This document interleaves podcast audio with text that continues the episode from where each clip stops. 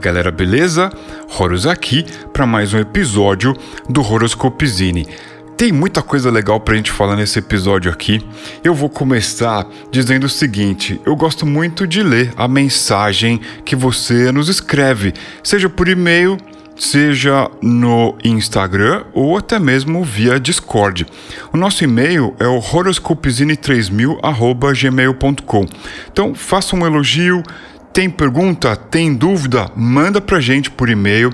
A gente tenta responder, tenta é, solucionar as suas dúvidas, as suas perguntas. Bom, eu selecionei aqui algumas das mensagens que a gente recebeu entre o episódio anterior e esse, e eu achei elas incríveis, por isso que eu escolhi algumas aqui. Mas Nesse episódio aqui, a gente vai falar sobre o nosso lançamento mais recente, que é o Guia do Aventureiro para Shadow Lords Mini System. Esse lançamento é incrível e, bom, eu, eu queria falar primeiro, né? Mas vamos deixar o melhor para o final. é muito legal, esse, esse guia ficou muito incrível. É, bom, logo vamos falar sobre ele. Vamos às mensagens, porque as mensagens são importantes, elas são muito legais. Essa semana chegaram mensagens muito incríveis por aqui. Vamos lá então. Uh, estamos aqui, né, com tudo aberto aqui. Vocês vão ouvir cliques aí, vão ouvir o celular abrindo. Estamos aqui conferindo tudo quanto é plataforma. Vamos lá. Essa semana a gente recebeu uma mensagem muito legal, um e-mail com o assunto Sugestão para gerar recurso. Eu achei esse e-mail muito legal. Olha só. Fala Horus, espero que esteja bem. Vim aqui dar minha sugestão de como manter a produção dos fantásticos conteúdos que vocês produzem. Como falastes no podcast, uma opção seria a assinatura para recebimento de conteúdos digitais. Inclusive, a inserção de músicas considero um interessante diferencial. Porém, gostaria de fazer uma sugestão mais ousada. O que acha da ideia de criar uma assinatura para recebimento de itens físicos? De antemão, já declaro compreender a complexidade logística disso, porém tenho visto cada vez mais assinaturas digitais. Eu mesmo já faço duas assinaturas mensais relacionadas a RPG, de maneira que eu teria que avaliar cautelosamente para realizar uma nova.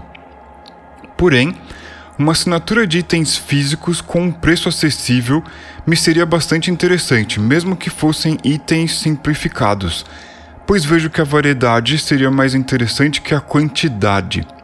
Ao menos para mim, itens físicos são bem mais instigantes e obtê-los imprimindo e organizando às vezes é custoso. Como exemplo de uma caixa inicial, cito uma com as seguintes recompensas um sistema minimalista de poucas páginas em tamanho A5, um mapa de hexcrawl A4, um mapa de batalha A5, uma miniatura tridimensional aleatória ou algumas de papel e um D20. Claro, os produtos poderão ficar mais avançados ao longo dos meses conforme fossem entrando assinantes, até mesmo com outros criadores produzindo materiais em parceria. Minha principal preocupação quanto a essa ideia seria o frete, fator que tenho pouco conhecimento para compreender a viabilidade da ideia. Mesmo assim, espero que minha sugestão seja válida para ser considerada. Muitíssimo obrigado pelo ótimo conteúdo, Horus, que sempre enche os olhos com a qualidade e identidade visual. Espero ter ajudado e desejo sucesso nas suas produções. Fico à disposição para conversarmos mais a respeito, se assim desejar. Abração para vocês. Atenciosamente. Muito legal essa mensagem aqui. Olha só, é, sugestões para gerar recurso. Eu achei essa mensagem incrível. Muito obrigado por você que se dispôs, né, ter um tempo para escrever esse e-mail para a gente. A gente está procurando, né, o Horoscopezinho está procurando uma maneira que vai permitir você de, além de apoiar o nosso trabalho, obter recompensas. Isso vai ser muito incrível. Então, a gente está fazendo uma pesquisa, está perguntando para outros criadores de conteúdo se você já apoia algum criador de conteúdo, se você já apoia algum canal, se você já apoia algum selo, alguma editora, algum autor algum game designer, algum escultor de miniatura. Diga pra gente qual plataforma você usa e por que que você gosta dela. Existem várias opções. Né? A gente tem aqui uma espécie é, de pesquisa com várias plataformas e cada uma delas tem as suas características. Cada plataforma tem uma característica, tem plataformas que são 100% nacionais, existem plataformas que são híbridas e, enfim, existem muitas opções. Porém, a gente vai ter que ser assertivo. A gente vai ter que escolher a plataforma que você já usa ou gostaria de experimentar usar, que é boa, que funciona, que não vai causar problema e que seja amigável, né? Então a gente está fazendo essa pesquisa e está querendo ouvir todo mundo. Esse é o momento da gente fazer ali a pesquisa, ouvir o que todo mundo tem a dizer, porque essa escolha ela vai ser uma escolha que a gente espera que seja muito duradoura para longo prazo. Então é preciso fazer essa escolha de maneira bem cuidadosa. Essa, essa mensagem aqui que a gente recebeu por e-mail, sugestão para gerar recurso, ela é muito legal porque ela está tocando no ponto da assinatura de recebimento de itens físicos. É muito legal a gente ter algo físico. Eu tenho na minha pequena biblioteca muitos livros, né? Esses livros eles foram adquiridos ao longo dos tempos. Eu tenho também as minhas miniaturas, os meus dados a gente leva isso para o estúdio quando vai fazer os nossos vídeos e tudo mais. Isso é bem legal. Os fanzines impressos, eles podem ter algum detalhe de produção que realmente é, pode diferenciar isso que você está criando. Eu posso citar é, alguns dos nossos materiais pré-pandemia, onde é, existia uma certa facilidade para você escolher diferenciais de produção, como por exemplo é, o fanzine sobre carameicos. Né? Nós fizemos um fanzine sobre carameicos. E muitos canais aí de RPG na internet, eles é, fizeram resenha, mostraram como é que é esse fanzine, porque a versão impressa dele era limitada e numerada, né? assinada limitada, numerada. Então, é, quando você vai fazer um projeto desse, você fala com o fornecedor e ele te dá opções. Qual o papel que você vai fazer a capa, como que você vai imprimir a capa, qual gramatura vai ter esse papel, o miolo. Né, para não ser um papel branco comum. Ele pode ser um papel pólen com uma certa gramatura e por aí vai. É né? muito melhor para você ler e por aí vai. Então, é, quando você vai para item físico, você pode ter todos esses detalhes que fazem diferença. Por exemplo, uh, um outro exemplo, eu tenho participado, participei das últimas edições, fui convidado para participar da Knock Magazine, que é aquele mega fanzine, aquela revista incrível sobre RPG OSR dos caras da editora francesa que edita esse título. Eu fico super feliz de poder participar. Sempre que me convidam, eu gosto de participar. Esse material, ele chega pelo correio. A, a postagem, a embalagem não é um diferencial, é uma postagem comum mas o material ele é muito bacana. Ele tem lombada quadrada, ele é colorido, ele tem uma gramatura, apesar de ser um papel couché, ele tem uma gramatura baixa que permite ter muita página. Né? Eu não cheguei a contar a quantidade de páginas da Knock Magazine, mas são muitas páginas num formatinho do tipo A5, um pouco menor que um A5, né? Um A5 seria um A4 dobrado ao meio. E é, todo colorido, todo ilustrado, com colaboradores e tal.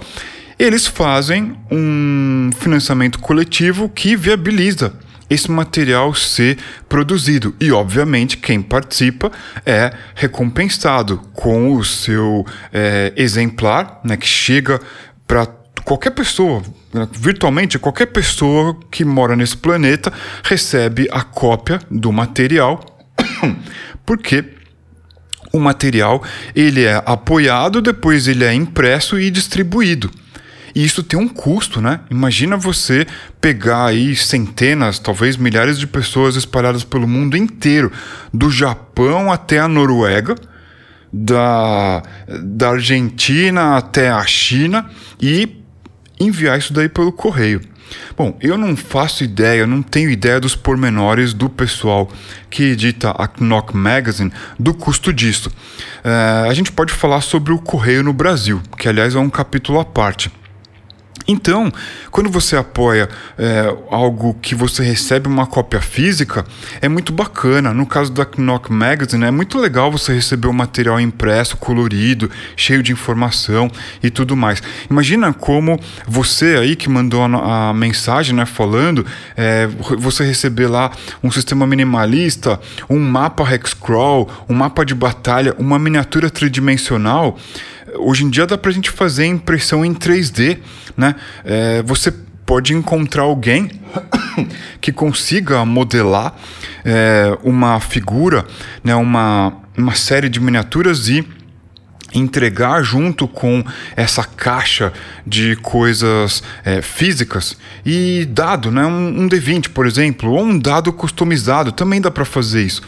Porém, a gente está numa situação bem particular, bem peculiar. Dá para fazer? Dá. Material impresso, é, coisas físicas, dá.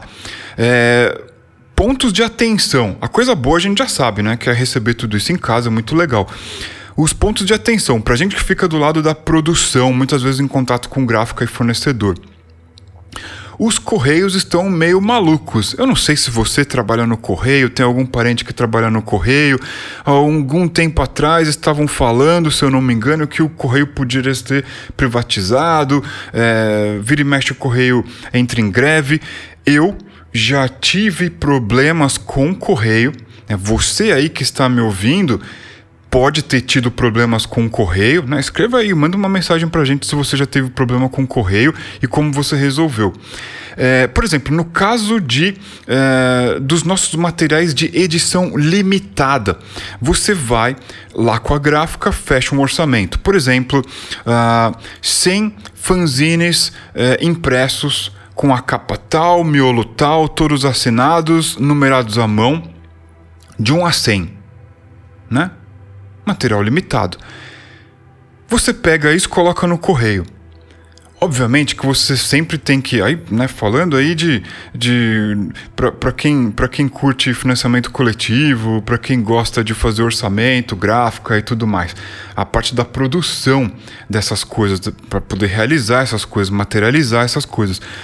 Você não vai é, 100 pessoas é, financiando esse projeto, você não vai mandar imprimir 100 porque sempre existe a possibilidade de perda, né, extravio, é, o manuseio, é, até mesmo quando você vai rodar material, você que trabalha com livro, com material livresco impresso, você sabe, sempre tem ali uns 10%, 5%, porque é, o cara lá é, tomou um goró antes de imprimir e as cores dançaram lá, o semic todo é, dançou lá na hora de imprimir. Sempre tem uma, uma uma porcentagem da tiragem além, para caso é, aquilo não fique 100%, né?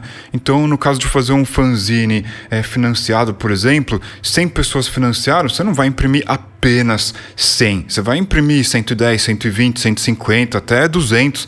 Né? Isso você pode conversar com outras pessoas que fazem jogos, que fazem é, materiais impressos, você vai é, ver que é assim que as gráficas funcionam.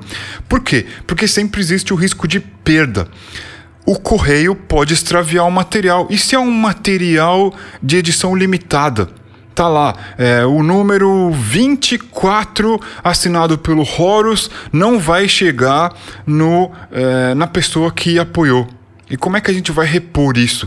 Né? Existe outro número 24? Não, só teve aquele lá que a gente é, enviou pelo correio. Então, é, quando você faz um quando você faz um projeto financiado, um projeto que vai ser impresso, um projeto que vai ser físico, você tem que considerar todos esses pormenores. Isso daí significa parar para planejar, é, fazer ali, montar direito os orçamentos, o custo disso tudo. E não é simplesmente, ah, então vou lá na internet, ó, pessoal, é, eu estou oferecendo aí ó, uma miniatura, um dado, mais um livro que eu estou escrevendo aqui. O livro que eu estou escrevendo aqui é um texto que precisa ser revisado é um texto que talvez precise ser traduzido, é um texto que vai ser colocado dentro de um layout. Quem que vai fazer esse layout? Que software você vai usar para layoutar esse material. E você vai dar saída nesse arquivo para a gráfica imprimir. Quem é que vai dar saída em alta desse material todo? Tem ilustração? Quem é que vai fazer a ilustração? Tem mapa? Quem é que vai desenhar esse mapa? Ah, o mapa é colorido? Quem que vai colorir o mapa? Tudo isso passa por uma série de coisas que você vai apontando ali no orçamento e vai descobrir se é viável ou não, qual é o custo disso, se isso daí vai ser é, interessante, atrativo para quem se propõe a financiar. A gente é, pode dar uma olhada nos, nos projetos que existem aí é, para avaliar se aquilo ali é atrativo ou não. Poxa, será que eu financiaria esse projeto aqui? Eu estou achando o preço meio salgado e o, a recompensa não acho que vale muito a pena. A gente pode fazer uma avaliação do que existe por aí, para ter uma média, para ter uma uma pesquisa das melhores práticas do que se faz quando se propõe um material que tem ali como finalidade fazer chegar na sua casa o, uma caixa de surpresa. Então, é, eu acho muito legal a gente pensar numa proposta onde tenham é, objetos físicos, mas é, a gente sempre faz a avaliação do tipo: puxa, mas será que o público vai estar disposto a pagar isso por esse material? tem papel, né? Você que acompanha outros canais, canais que falam sobre quadrinho, é, selos que lançam quadrinhos, que editam quadrinhos no Brasil, você já deve ter ouvido falar sobre a escassez de alguns tipos de papel. Você tem, por exemplo, desculpem, você tem, por exemplo, esse papel comum de impressão caseira que você usa para desenhar e pintar, é, o, o, chamado offset. Não é o papel sulfite comum. É aquele papel poroso que se você tem uma caneta com muita tinta, ele borra no verso e tal. É o papel sulfite, papel offset 75 gramas.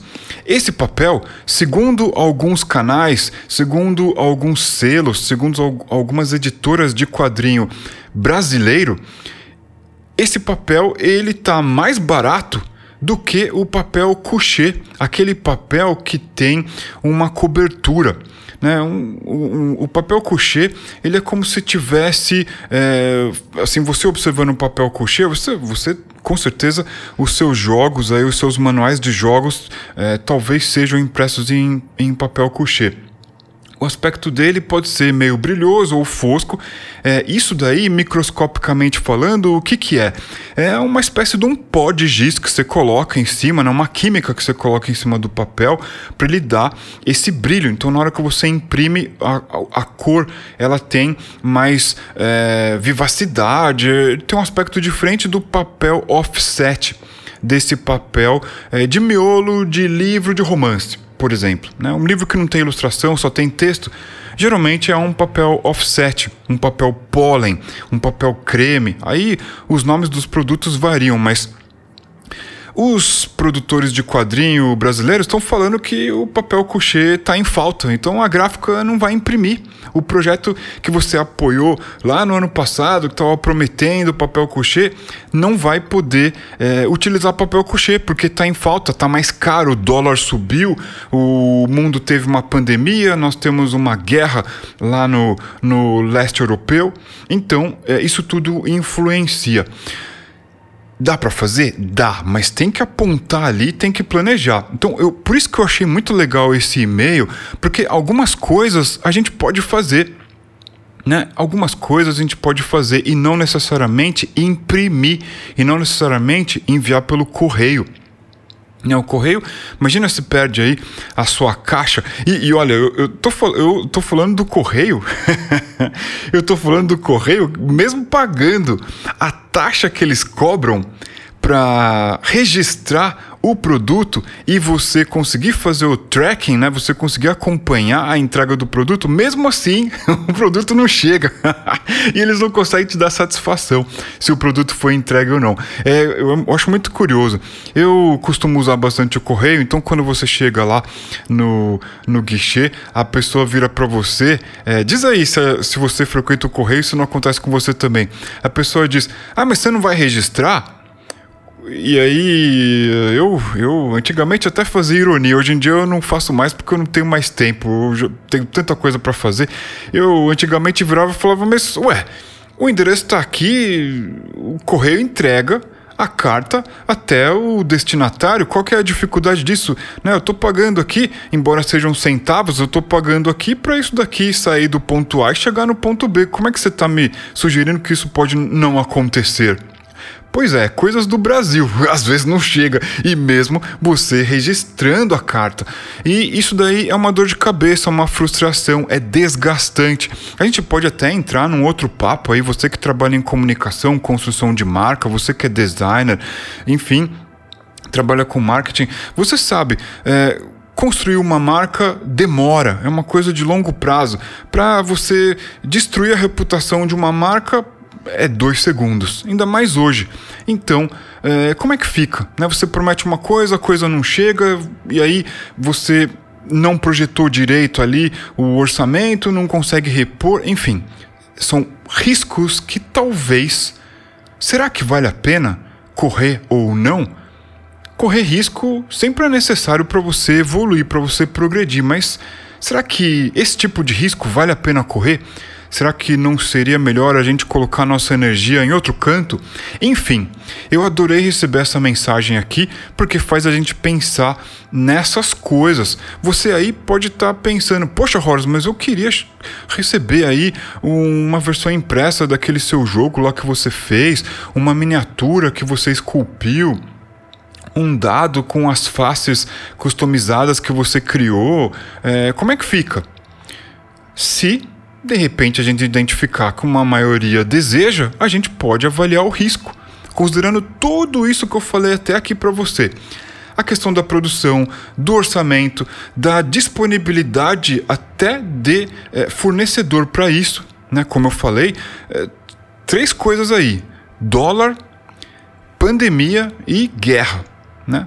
Lá na Europa, o, o pessoal está com medo de que no inverno falte gás. Né? Então, olha só o que está acontecendo no mundo. Né? Se você acompanha a notícia, está acontecendo tudo isso e influencia a gente diretamente. Enfim, adorei esse e-mail. Muito obrigado você que me escreveu. Vai fazer a gente refletir sobre essas coisas que a gente quer propor, né? Como recompensa ao apoio do Horoscope Zine. Uh, uma outra mensagem, na verdade, isso surgiu de uma discussão lá no nosso Discord e eu achei incrível.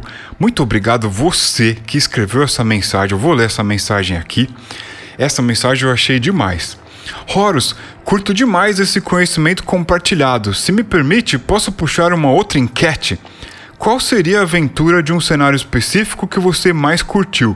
Por exemplo, uma bem legal de Mistara que eu tinha foi Night of the Vampire. E a tua? Pois é, a gente estava falando sobre é, enquetes, né? Na nossa aba comunidade lá no YouTube. É, tá super bacana, sempre tem conteúdo por lá. A gente compartilha as nossas ilustrações, os nossos desenhos os, os, as notícias, as, as, notícias mais interessantes.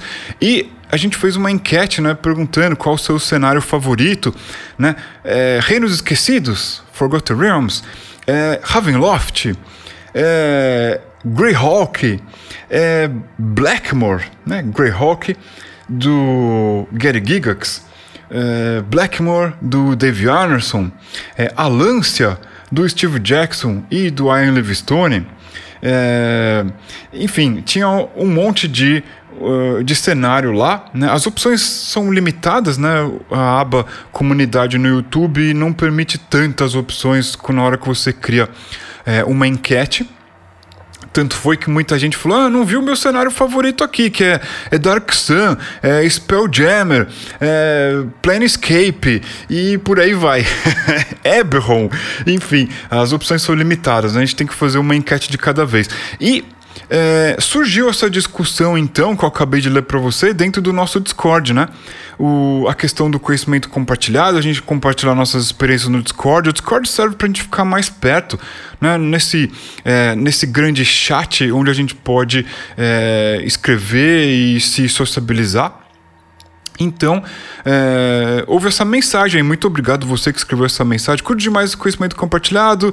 Posso puxar uma outra enquete? Qual seria a sua aventura de cenário específico? E etc. Isso daí me lembrou uma coisa, mas deu uma nostalgia na hora. Eu não me lembro se eu falei aqui, eu juro pra você que eu não me lembro se eu falei aqui no nosso podcast. Afinal de contas, temos mais de 100 episódios aí, é, chegando quase já em 200 episódios. E é, eu não sei se eu falei numa entrevista para outro podcast, para outro YouTube, mas enfim, é, o que eu respondi foi o seguinte: que essa história eu já havia contado né, em outro lugar, não me lembro onde, mas qual que é a minha aventura favorita?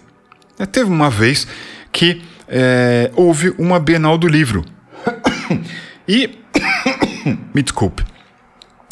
A Bienal do Livro quando era moleque, ela acontecia no Ibirapuera, né, dentro do prédio da Bienal, da Fundação Bienal.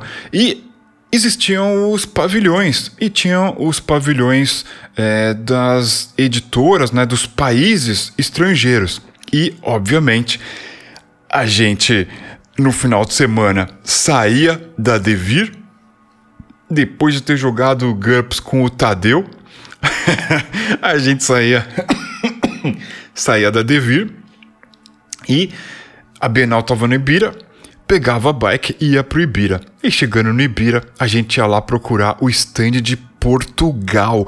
Por quê? Porque alguém tinha dito, né? Alguém tinha dito. Nessa época não tinha internet, não tinha YouTube, não tinha nada disso. Ô, oh, louco, preciso tomar uma água aqui, vocês me perdoem, viu? Produção, uh, precisamos de uma água.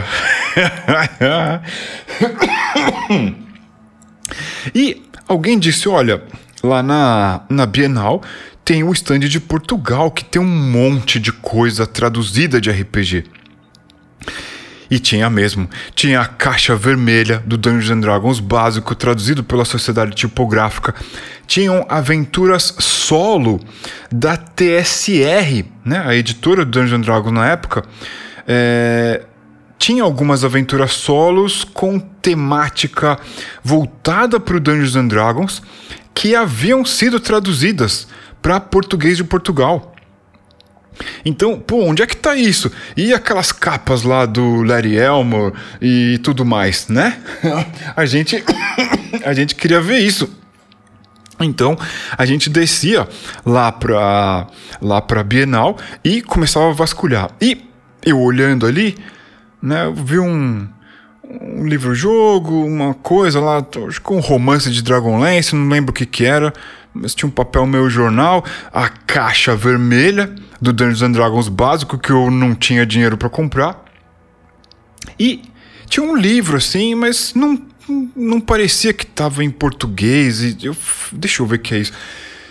Era aquela antologia, ou seja, uma compilação de aventuras feitas para Mistara Carameicos, né, conhecida como a B19 In Search of Adventure, B19 em busca de aventura, que era um compêndio, um, um, um livro mais ou menos ali de uma folha sulfite, no formato A4, acho que ele era, era um pouquinho menos alto assim, tinha uma capa meio marrom avermelhada com uma ilustração muito, mas muito incrível, uma arte do Keith Parkinson. E aquilo ali mexeu com a minha cabeça, porque eu nem sabia ler a coisa, mas eu já via ali aquele D&D naquela letra de faroeste, aquela coisa que a TSR inventou ali para a identidade de Dungeons and Dragons. Eu falei, opa, essa, essa aqui é, é o meu time, deixa eu ver. E essa arte do Kate Parkinson eu não sabia, parecia um bando de orc, um bando de bugbear, um bando de goblin, um bando de hobgoblin. Eu não sabia dizer o que que era. Eu queria aquilo. E, bom, tô sem dinheiro, vou até em casa, nem que eu pedale lá de volta para casa, depois eu venho aqui e ficou pro outro dia. Quando eu voltei no outro dia, o livro não tava mais lá. Enfim, Chegou segunda-feira, eu encontro com meu amigo que fazia um fanzine de videogame na época, junto comigo. A gente tinha um fanzine de videogame e a gente até escrevia para as revistas de videogame na época, porque as revistas de videogame na época elas precisavam de pessoas agilizadas, né? A molecada, que nem eu e esse meu amigo que estava de olho nas revistas importadas de videogame, né, que ficava testando, que conhecia as locadoras onde tinham cartuchos é, que eram importados para você alugar e jogar e tal. As editoras elas precisavam dessas pessoas, eu e o meu amigo. A gente então aprendeu a datilografar para preencher lauda de pauta, dando dica de videogame. E com isso a gente fazia o nosso fanzine de videogame também. Então, pô, e aí, o que, que você jogou no final de semana? Você escreveu alguma coisa, descobriu algum código e tal? Não, olha só o que, que eu encontrei aqui. Eu fui na Bienal do Livro, pum! Apareceu lá com o livro de aventuras, a B19 in Search of Adventure. Eu falei, ah, você tá de brincadeira. Ele então foi lá e comprou o livro. E aí ficou aquela disputa de quem vai pegar o livro primeiro para xerocar. Para nossa vantagem, o miolo daquele material era todo PB, né, todo preto e branco. Então, corre para um lado, corre para outro, cada um faz uma cópia e tira a cópia da cópia, e aí tem a geração Xerox toda que muitas vezes a gente se refere quando vai falar dessa geração que eu faço parte de RPGista, de nerd aqui no Brasil, né, ao longo dos anos 80.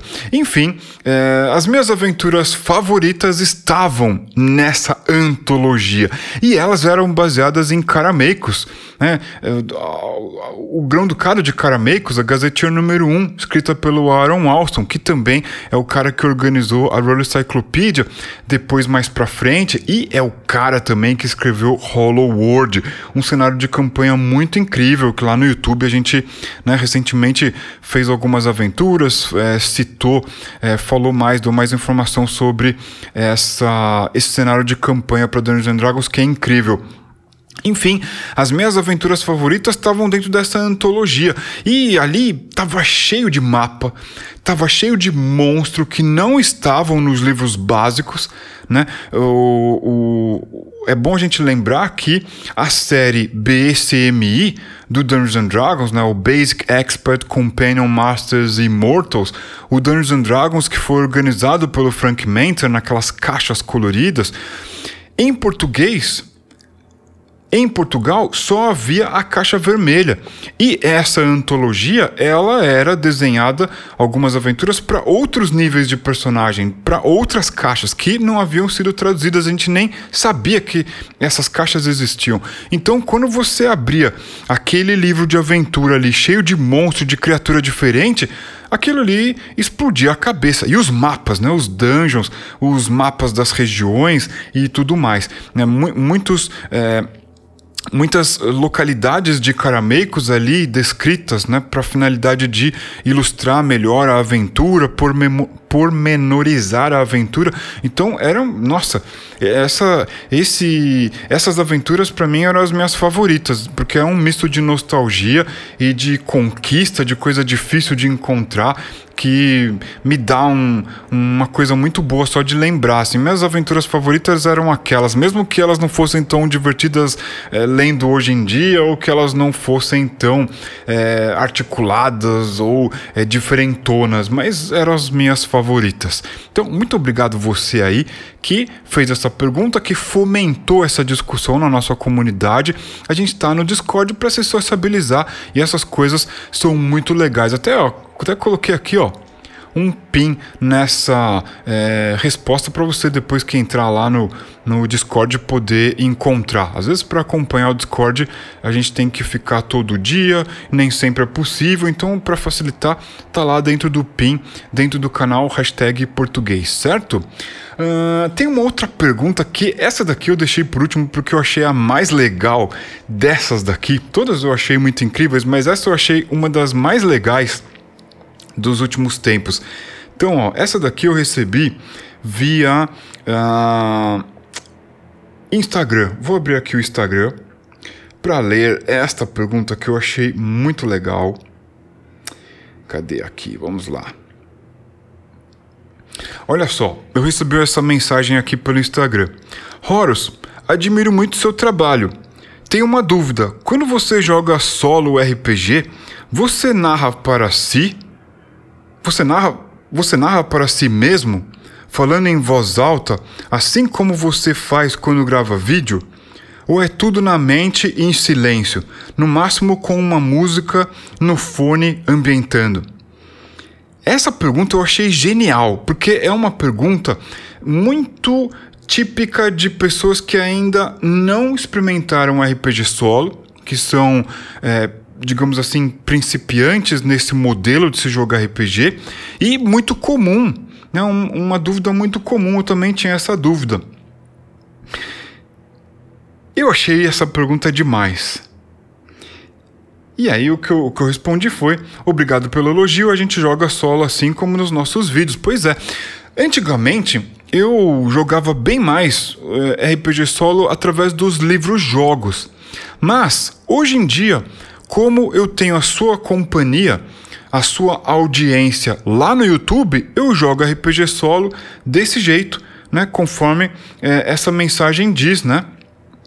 com uh, um roleplay, com a música de fundo e tudo mais. Agora, se você parar para pensar, é, quando você joga RPG solo, talvez você não jogue como eu jogue. Eu estou jogando da minha maneira porque eu estou lá no YouTube compartilhando isso com você. Então tem um som de fundo que eu escolho. É, às vezes eu gosto de ficar é, tirando uma onda, fazendo um roleplay, mas é, você talvez não faça dessa maneira. Existem várias maneiras de se jogar RPG solo. E é, talvez essa questão do roleplay você não faça. Né? Ou a questão da música você é, não, não faz desse jeito e tá tudo certo. Eu achei essa pergunta muito legal. Então, a primeira coisa que eu acho que eu gostaria de deixar é, claro é que, na minha opinião, não existe um jeito certo de jogar RPG solo.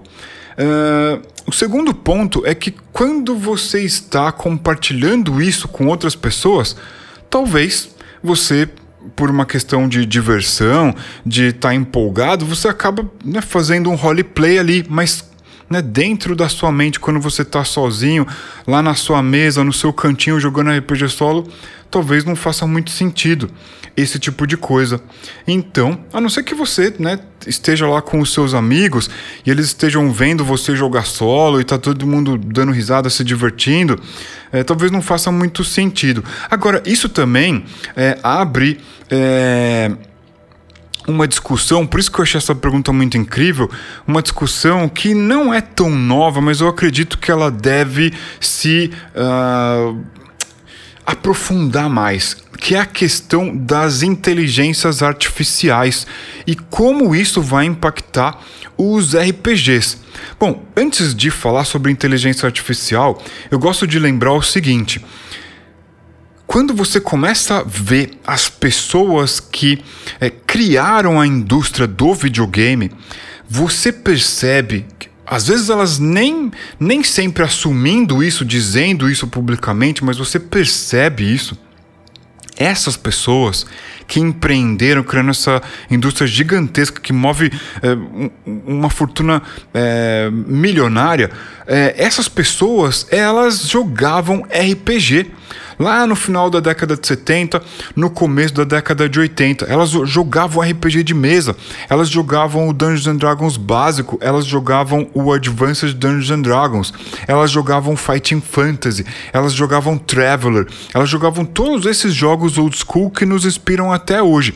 E, inspiradas por isso, elas criaram uma nova indústria, passaram a programar os jogos lá dentro dos computadores, nas redes das universidades e tudo mais. Quando você começa a pesquisar sobre a origem dos videogames, inevitavelmente você consegue identificar isso.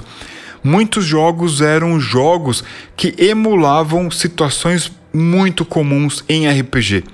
Ou eram masmorras, ou eram calabouços, né, dungeons, ou eram essa questão de é, gerenciar recurso, que com uma temática de fantasia medieval e coisa do gênero. Então, ou, ou a temática de é, espaço, espaçonave, é, coisas intergalácticas. Né? Existem jogos de Atari. Né? O Atari 2600, que é um console super é, limitado, existem jogos é, de estratégia é, onde você é, gera recursos de é, num, usando um cartucho de Atari 2600, né? Tudo na base da programação. Então, é, toda essa galera que inaugurou a indústria do videogame foi muito influenciada. Dificilmente não foi. A maioria foi influenciada pelos RPGs. E uma coisa curiosa é que é, essa indústria, ela também, por, conta da grande quantidade né, de grana investida ali, de capital investido, essas empresas, esse meio, é muito. É, é, é um, um, um, cria condições muito favoráveis para se desenvolver tecnologia de ponta. A questão das inteligências artificiais também. Né? E no meio do videogame, essas coisas já estão sendo discutidas, né? já está se falando sobre o Web 3.0, o tal do meta-universo e uh, o RPG solo. Se você parar para pensar, o videogame é uma forma de RPG solo, mas bem limitada. Porém, quando entra a, quando entra, quando entrar a questão da inteligência artificial super desenvolvida, isso pode começar a atrair um público que não só os interessados em RPG solo, talvez até é, os mestres de RPG de mesa queiram se juntar aos seus jogadores e jogadoras para rolar uma partida proposta ali por uma inteligência artificial. Então, isso tudo vai mudar muito o nosso panorama, eu acredito. E tudo isso de maneira muito breve. Já existem exemplos que usam inteligência artificial, né? Existem é, inteligências artificiais na internet que você joga RPG online com ela. Essa inteligência, ela tem capacidade de vasculhar a internet, vasculhar verbetes e propor é, coisas que se você é, ninguém te avisasse que era uma inteligência artificial, você ia pensar que era um autor, uma pessoa, gente mesmo. Então essas coisas estão muito desenvolvidas. Imagina quando isso ficar acessível. É, por enquanto não é tão é, difundido assim, mas imagina quando isso ficar super acessível para todo mundo, né? Todo mundo ali no celular podendo usar esse tipo de coisa. Então, é, será a próxima revolução do RPG?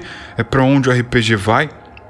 E nesse aspecto, o quanto o RPG solo pode colaborar, principalmente nesse ponto do roleplay, né, de uma conversa com um NPC, porque é, uma, uma das coisas né, mais é, talvez é, insólitas, uma coisa muitas vezes impensada por quem joga RPG solo é ah, mas um, um, diálogo com um NPC, a não ser que você esteja escrevendo ali, né, documentando isso tudo, é, fazendo muito registro disso tudo, é, para muita gente pode não fazer sentido, pode ser desnecessário.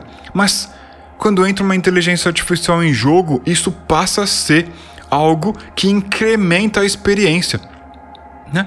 Então, olha só quanta coisa surge quando a gente começa a falar sobre esse assunto de RPG solo e como isso pode impactar o futuro do RPG que a gente joga, o RPG que a gente conhece hoje em dia. O RPG de mesa que a gente acha que vai ser o mesmo para sempre, talvez não seja, talvez ele mude, talvez novos jogadores, novas empresas, eh, novos estúdios criem experiências que é, vão ser tão incríveis que boa parte do público pode aderir e isso tudo ser forte o suficiente para mudar o panorama do que a gente entende por RPG role-playing game hoje em dia. Então, é, quando chegou essa pergunta aqui, eu achei muito legal. É, tem uma dúvida? Quando você joga RPG solo, você narra para si mesmo, falando em voz alta, assim como você faz quando grava vídeo? Eu faço isso porque eu estou ali compartilhando algo com vocês. Vocês são muitas vezes a audiência desse conteúdo, então eu faço para me divertir também mas é, talvez outras pessoas façam é, diferente, né? Como eu falei, eu sempre joguei os livros-jogos, eu sempre é, gosto de lembrar o quanto os livros-jogos me inseriram no, no RPG, o quanto isso foi é, porta de entrada para mim, para os meus amigos, né? Para toda a minha turma é, de, de gente conhecida. Mas existem maneiras diferentes de você jogar RPG, se você não precisa fazer como eu faço, né? E eu achei muito legal essa essa pergunta aqui, né? A pessoa perguntou: "É, é tudo na mente? No máximo com uma música de fone?" Ambientando tudo. Então eu faço do meu jeito, mas você pode fazer de outro, né? Você pode ter os seus amigos ali, né? Na, na sua casa você está jogando solo, você interpreta, faz o roleplay para eles é, se divertirem junto, enfim. É, existem várias maneiras de você jogar. Essa pergunta eu achei muito legal. É uma dúvida que geralmente as pessoas que ainda não é, se lançaram a experimentar RPG solo têm, ou que estão começando a jogar RPG solo, elas sentem, ué, mas como é que é o roleplay? Né? E aí é, você vai descobrindo maneiras de se jogar e também vai percebendo que não existe uma maneira certa de jogar, existem inúmeras maneiras, infinitas possibilidades de você jogar RPG solo. Até mesmo daqui a pouco talvez com auxílio de inteligência artificial.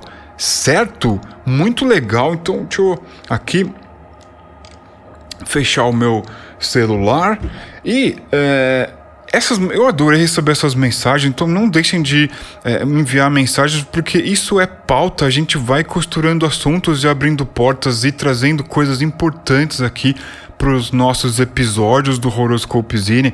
Então, Recapitulando, nosso e-mail para você enviar mensagem ao horoscopezine3000@gmail.com ou pelo Instagram, como você viu aí, ou até mesmo pelo Discord, né? Bora a gente se sociabilizar aqui dentro do nosso canal no Discord, daí podem surgir papos incríveis que vão ajudar muitas pessoas, vão espalhar conhecimento.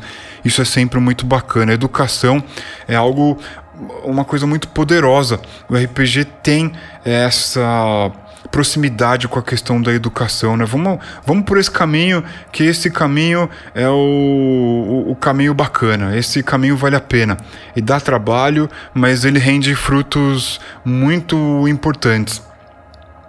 Uh, uma outra coisa que aconteceu é, entre o último episódio e esse é que eu estava lá eu, olhando ali o meu WhatsApp e o meu amigo, um amigo que eu gosto muito, o Felipe Dalmati, um grande salve para você, meu amigo, mandou uma mensagem assim: ah, olha só, o, o, olha só aqui um vídeo, estão falando aí do, do, do mini system do jogo que você fez.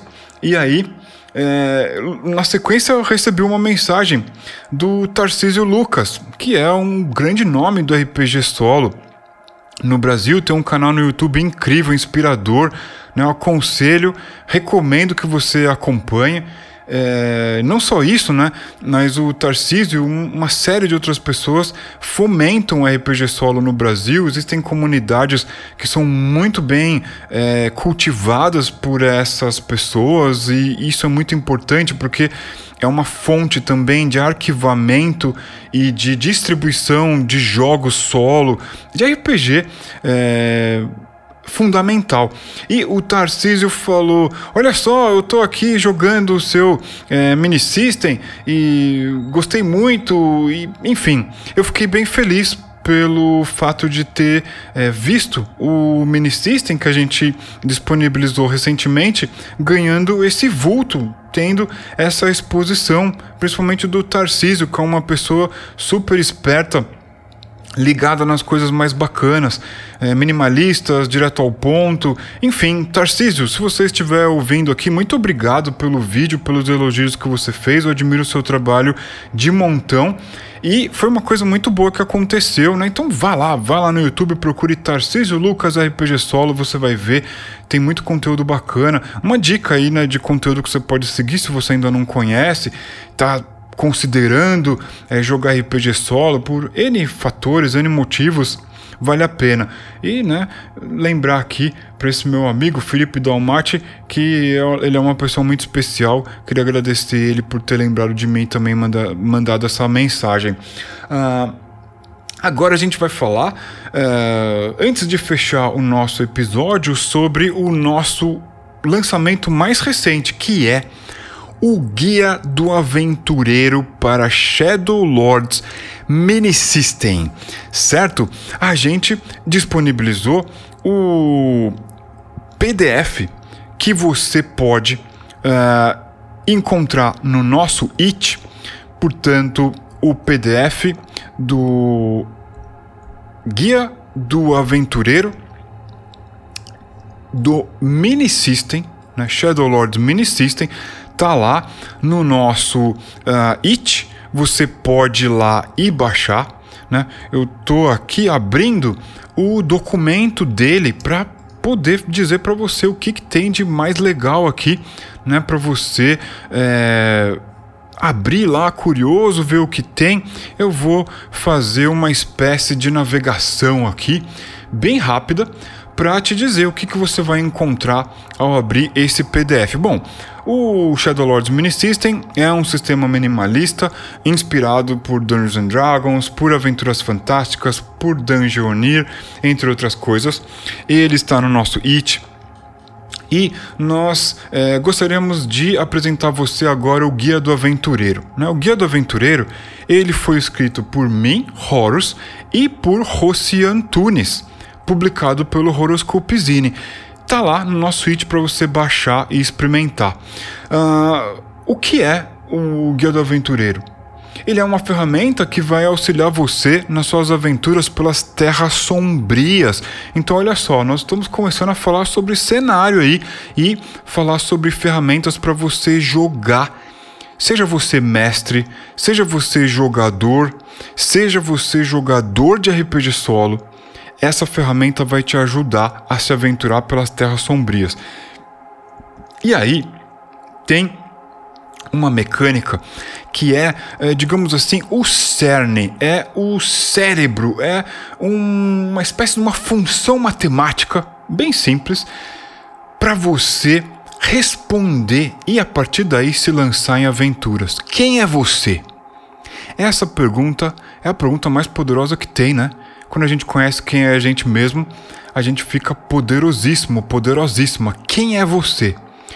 E aí, existe uma espécie de função matemática, muito simples, na verdade a soma de um ou outro atributo aqui, que vai permitir você começar então a se lançar em aventuras. Quem é você? A resposta você vai montar rolando dados. Sou entre. Uh, como é que se fala? Não é entre parênteses, uh, colchetes? Ih, gente, agora deu um branco aqui. Enfim, sou. Você vai preencher nome mais sobrenome, coisas que você vai rolar nas inúmeras tabelas que existem nesse documento. Depois, é, além de nome e sobrenome, você pode ter um apelido, né? Outra tabela aí para você rolar apelido. Depois, você vai rolar a condição adicionada de lugar, depois objetivo e facção. Olha só quanta coisa legal que tem nesse documento. Nome, sobrenome, apelido, condição, lugar, objetivo e facção. Então, o PDF diz o seguinte: siga as instruções das páginas seguintes, rolando os dados e anotando os resultados. Atenção! A notação 1D66 significa rolar um D6 para dezena mais outro um D6 para unidade. Então aí você vai aprender a usar um D66 na prática, certo? E aí o documento segue, né? Descubra seu nome. Role um D66 para descobrir seu nome. Ele está escrito num dos nove tomos de sabedoria deste guia. Ao encontrar o tomo apropriado, role um D66 novamente. Ali então estará seu nome. Repita o procedimento mais uma vez para definir seu sobrenome. Isso é opcional. Por exemplo, o resultado da rolagem é 3 e 6. Isso significa que obtemos o número 36. 3 e 6, 36. Buscamos então o tomo 5, que né, ele agrupa ali os resultados entre os valores 35 e 42. E rolamos um D66 novamente, rolando 4 e 2, portanto 42, e encontramos o nome Ruor. Cara, esse documento, eu até perdi a conta, são nove tomos com D66 possibilidades de nome. Faz as contas aí. Tem muito nome, cara. E é a maior doideira. É muito legal. Bom, eu vou fazer um teste aqui, né? Só para ver é, qual vai ser o meu nome, meu sobrenome, meu apelido e o que mais. Uh, Antes eu vou comentar né, outras páginas, as outras páginas do conteúdo desse guia é, do aventureiro. Uh, apelido. Os povos livres das terras sombrias possuem um jeito peculiar de chamar uns aos outros. Além de nome e sobrenome, eles ganham um apelido. E por aí vai. Né? O texto segue dizendo: à medida que você enfrenta desafios perigosos, derrota criaturas sinistras e encontra tesouros perdidos, seu apelido se torna mais apropriado ao que conquistou. Role um D66 e confira a seguir. E por aí vai. Né? Os apelidos são divertidíssimos. São muito legais. E depois você também rola condição e lugar. Olha só que interessante. É, role um D6 ao lado para definir sua condição. Role um D6 abaixo para saber o lugar. Dica: você sempre pode criar outras condições e lugares. Condição, olha só, é um D6. Você tem o você tem o seguinte tipo de resultado quando você rola o D6. 1. Um, passei por. 2. Estive em. 3. Venho de. 4. Viajo para. 5. Fujo de. 6. Exilado de. E aí tem um de seis lugares para você começar a se aventurar. E não é só isso. Olha só a página seguinte: defina sua motivação. Ao iniciar sua jornada pelas terras sombrias, defina um objetivo. Para isso, basta rolar 2d6 e conferir a tabela a seguir. E aí você pode me perguntar, Horus, você usou um D66, usou um D6, você usou dois D6 também? Sim, tem dois D6, tem tabela 2D6. A tabela 2D6 tem aquele aspecto bem peculiar, bem particular da distorção matemática, né? É muito mais provável você é, rolar uma soma de valores igual ao número 7 né, 6, 8 e assim por diante, do que o número 2 ou o número 12. Né? Isso daí a gente fala num outro episódio aqui do nosso podcast, né? Dados e tabelas, que é muito útil para essa questão matemática aí de fazer tabela e tudo mais. Então, é, você vai descobrir sua motivação. Se você for jogar RPG solo, se você é mestre, se você é jogador, você vai ter ali um personagem, um aventureiro, uma aventureira com uma motivação muito particular. E olha só, o texto segue dizendo: um objetivo está ligado a uma facção, assunto que exploraremos nas próximas páginas deste guia. É importante ter em mente que objetivos são motivações de aspecto dinâmico e podem mudar com o tempo ou por conveniência. Bom, a tabela de é, facções e o, a tabela de objetivos ela é muito incrível. Ela vai dar para você muita condição, muita coisa para você pensar sobre e se lançar em aventura.